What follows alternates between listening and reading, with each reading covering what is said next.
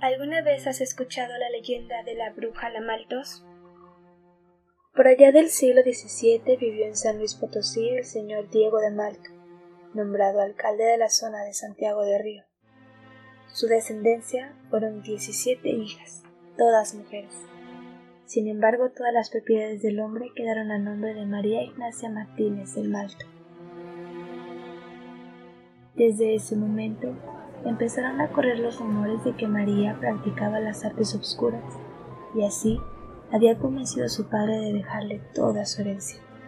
Sea como sea, María se convirtió en una de las mujeres más poderosas del Estado, obteniendo un lugar en la sociedad potosina. Además, la mujer destacaba por su belleza y un importante puesto dentro de la Inquisición. Cuenta la leyenda que en esos tiempos existía el toque de queda en la capital portosina, pero para la Maltos no. A altas horas de la noche, la mujer salía en una carreta conducida por dos caballos negros. El rechinado sobre las aristas de las calles y el respirar frenético de los caballos helaban la piel de cualquiera. Ella residía en lo que ahora se conoce como los Arcos y Piña lugar que era prestado para que la Inquisición pudiera realizar sus horribles oficios.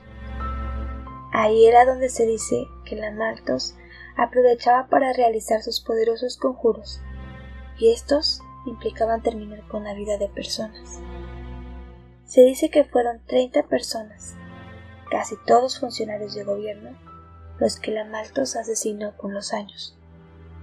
Sin embargo, la cifra podría ser mucho mayor, Gracias a su puesto en la Inquisición, la mujer ejecutaba condenados que a veces ella misma acusaba. Un día, sin darse cuenta de las repercusiones que tendría, la Maltos asesinó a dos personas que pertenecían a una de las familias más poderosas de la ciudad. Después de eso, sus asesinatos ya no fueron tolerados por las autoridades y fue condenada a muerte. Como último deseo, María pidió que se le dejara dibujar en la pared de su morada un recuerdo de su vida. Gracias a que aún personas la estimaban, el deseo le fue concedido, y en frente de diversas autoridades se dejó a la mujer pintar en su habitación. La Maltos comenzó a dibujar una carreta con caballos negros, igual a la que usaba para recorrer las frías noches de San Luis Potosí. Pero una vez terminado, la gente quedó horrorizada al ver que poquito a poquito aquel dibujo cobraba vida saliéndose de la pared. La Malto se aprovechó del descuido de la gente y se subió al carruaje, que nuevamente volvió a incorporarse a la pared.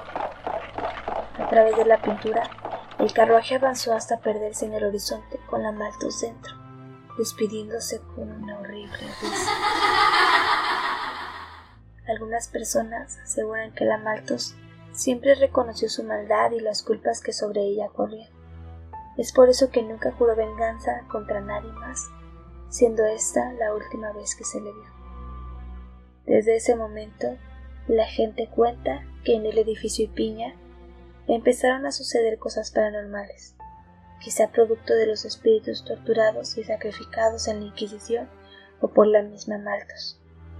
Aún en la actualidad, el edificio de los Arcos y Piña, en la esquina de Carranza y zona centro, se encuentra un letrero con el nombre de Calle Martos.